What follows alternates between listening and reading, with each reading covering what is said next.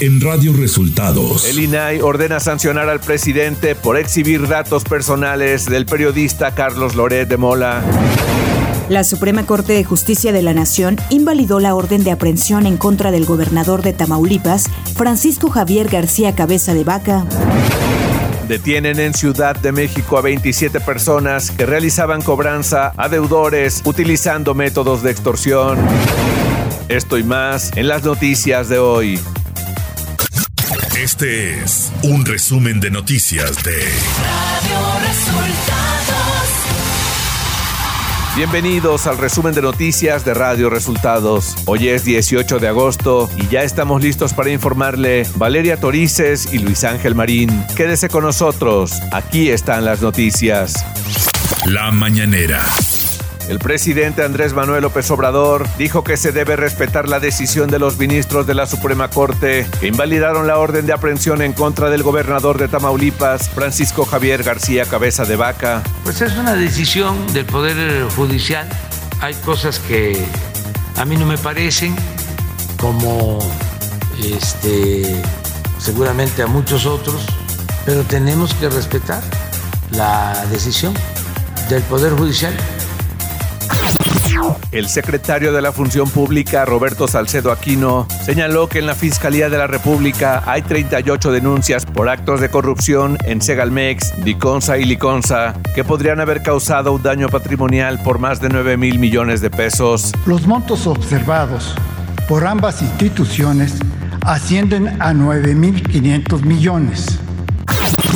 Y como cada jueves, el subsecretario de Seguridad, Ricardo Mejía Verdeja, dio a conocer el reporte de cero impunidad, en el que aseguró que hay varias líneas de investigación, tanto de carácter personal como profesional, por el asesinato del periodista Juan Arjón López, ocurrido en San Luis Río, Colorado, Sonora. Ya hay un grupo especializado de investigadores. La Secretaría de Seguridad y Protección Ciudadana está en coordinación con la fiscal general de Sonora hay varias líneas de investigación relacionadas con cuestiones de carácter personal y profesional. Mejía Verdeja dio a conocer también que se han detenido en total a 42 personas por los hechos violentos en Jalisco, Guanajuato, Chihuahua y Baja California. En total son 42 detenidos por los eventos de esos días en esos estados. La Fiscalía General de la República atraerá formalmente la carpeta de investigación sobre el feminicidio de Devani Susana Escobar, informó el subsecretario de Seguridad y Protección Ciudadana. Y por petición de la familia, es decir, por petición del señor Mario Escobar y la señora Dolores Basaldúa, se determinó que una vez ejercitada la acción penal sobre la obstrucción de la justicia, se solicitará la atracción por parte de la Fiscalía General de la República de la carpeta de investigación.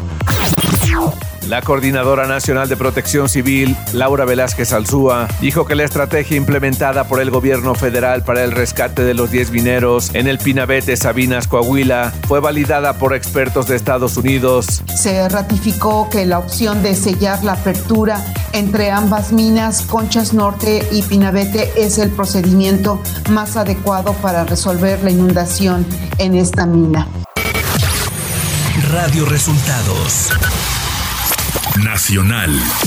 El Pleno del Instituto Nacional de Transparencia, Acceso a la Información y Protección de Datos Personales, INAI, determinó que existen elementos para sancionar al presidente Andrés Manuel López Obrador por exhibir públicamente un documento fiscal que vulnera la privacidad del periodista Carlos Loret de Mola.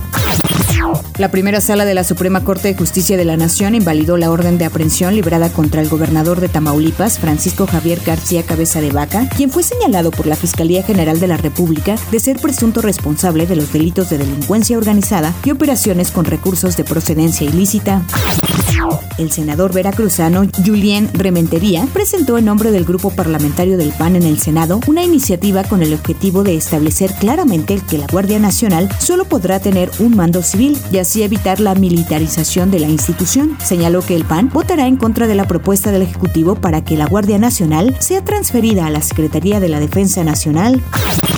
El presidente de la Suprema Corte de Justicia de la Nación, Arturo Saldívar, presentó ante la Fiscalía General de la República una denuncia penal en contra de Isabel Miranda de Wallace, a quien acusa de fabricar pruebas para intentar desprestigiar al Poder Judicial Federal para intentar evitar que el máximo tribunal analice las denuncias de las personas supuestamente implicadas en la desaparición de su hijo. La Sala Superior del Tribunal Electoral del Poder Judicial de la Federación resolvió que el presidente Andrés Manuel López Obrador vulneró la neutralidad y equidad en el pasado proceso electoral de Hidalgo por una referencia hacia la entonces candidata de la coalición Va por México, Carolina Villano. Economía. A través de su cuenta de Twitter, el Servicio de Administración Tributaria SAT publicó un breve comunicado en el que informa que es falso el cobro de impuestos por depósitos en efectivo realizados en instituciones bancarias cuando se trata de operaciones que realizan para gastos de padres a hijos o viceversa, pagos por ventas de catálogo, tandas o préstamos personales. El SAT aclara que no se vigila ni cobra algún tipo de impuesto por este tipo de depósitos. Clima. La onda tropical número 23 en el sureste del país y el monzón mexicano en el noroeste generarán lluvias puntuales intensas en Sonora, Sinaloa, Chihuahua, Durango, Oaxaca, Chiapas, Veracruz, Tabasco, Campeche y Yucatán. De acuerdo con el Servicio Meteorológico Nacional, se esperan precipitaciones de diversas intensidades en las 32 entidades. Se registrarán temperaturas máximas de hasta 45 grados en Baja California, Sonora, Nuevo León y Tamaulipas. En contraste, las mínimas podrían ser de 0 grados en Chihuahua, Durango, Estado de México, Tlaxcala, Puebla, e Hidalgo. Ciudad de México.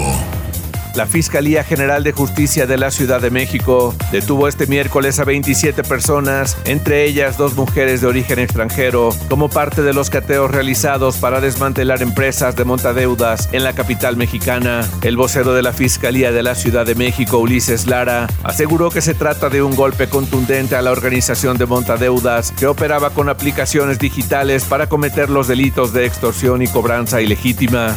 Información de los estados. La tarde de este miércoles fue asesinado Guillermo Mendoza Suárez, hijo del presidente municipal de Celaya, Guanajuato, Javier Mendoza Márquez. El hijo del alcalde panista fue atacado a balazos por sujetos que viajaban a bordo de una motocicleta cuando se encontraba en el estacionamiento de una farmacia.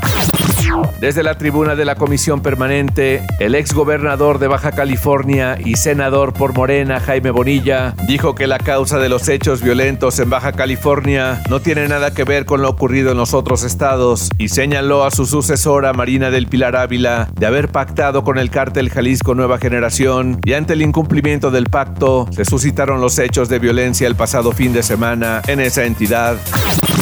Un juez federal con sede en Michoacán determinó que fue legal la detención de 167 integrantes de la organización denominada Pueblos Unidos, entre los que se encuentran tres menores de edad y que fueron aprendidos el sábado pasado en Uruapan, Michoacán, cuando circulaban en un convoy portando armas largas.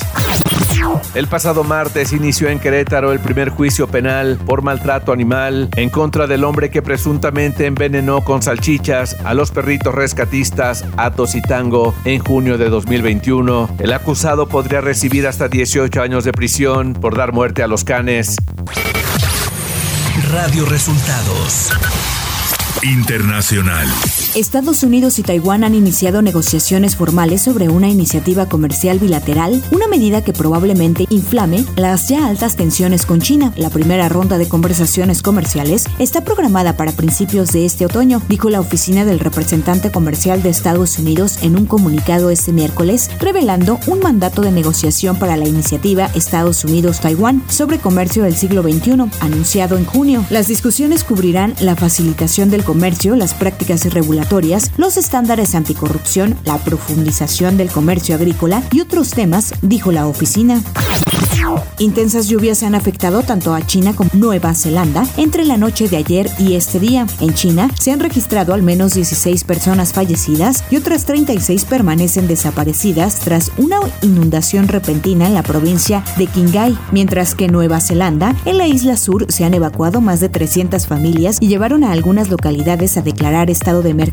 Las autoridades neozelandesas pronostican lluvias de 100 a 140 milímetros en Northland, la zona más septentrional del país, así como el desbordamiento de su río Caeo, de acuerdo con el Servicio Meteorológico del país, Met Service. El gobierno de Cuba informó que los 14 desaparecidos en el grave incendio industrial ocurrido en Matanzas corresponden con los grupos de restos óseos hallados en la zona del desastre la semana pasada. De tal manera, la cifra oficial de fallecidos ascendió de 2 a un total de 16. El pasado 5 de agosto se desató un incendio de enormes proporciones en la base de depósitos de combustible de Matanzas, cuando un rayo impactó en uno de los ocho tanques del parque industrial. Tecnología. La compañía Meta ha anunciado las nuevas funciones con las que busca potenciar Reels y que incluyen la publicación cruzada de estos videos cortos de Instagram en Facebook, así como nuevas métricas para esta última plataforma. El responsable de Instagram, Adam Mosery, informó que la publicación cruzada de Reels de Instagram en Facebook será posible siempre que el usuario tenga ambas cuentas e incrementará el número de personas a las que llegan los videos. Espectáculos. La temporada de She-Hulk aterrizó este jueves a la plataforma de Disney Plus. La serie tendrá nueve episodios y cada uno contará con una escena post-créditos. La historia escrita por Jessica Gao y protagonizada por Tatiana Maslany busca ofrecer entretenimiento con una comedia sobre abogados y una mujer que se esfuerza por llevar su vida de manera normal, pero es inevitable apreciar los elementos que convierten a esta historia en la oportunidad perfecta para reflexionar sobre lo que significa ser mujer. Deportes. El futbolista Jesús Tecatito Corona quedó fuera del Mundial de Qatar 2022 por sufrir una rotura de peroné y ligamentos en el tobillo, informó en su cuenta de Twitter el equipo Sevilla de España. Cruz Azul registró su tercera derrota consecutiva desde la jornada 6 de la Apertura 2022 al perder dos goles a uno ante Cholos de Tijuana en la novena fecha de la temporada, con lo que la máquina baja hasta la posición número 16 de la clasificación general. Mientras que el América derrotó a Pachuca tres goles a cero, con lo que suma su tercer triunfo de manera consecutiva. Y hasta aquí las noticias en el resumen de Radio Resultados. Hemos informado para ustedes Valeria Torices y Luis Ángel Marín.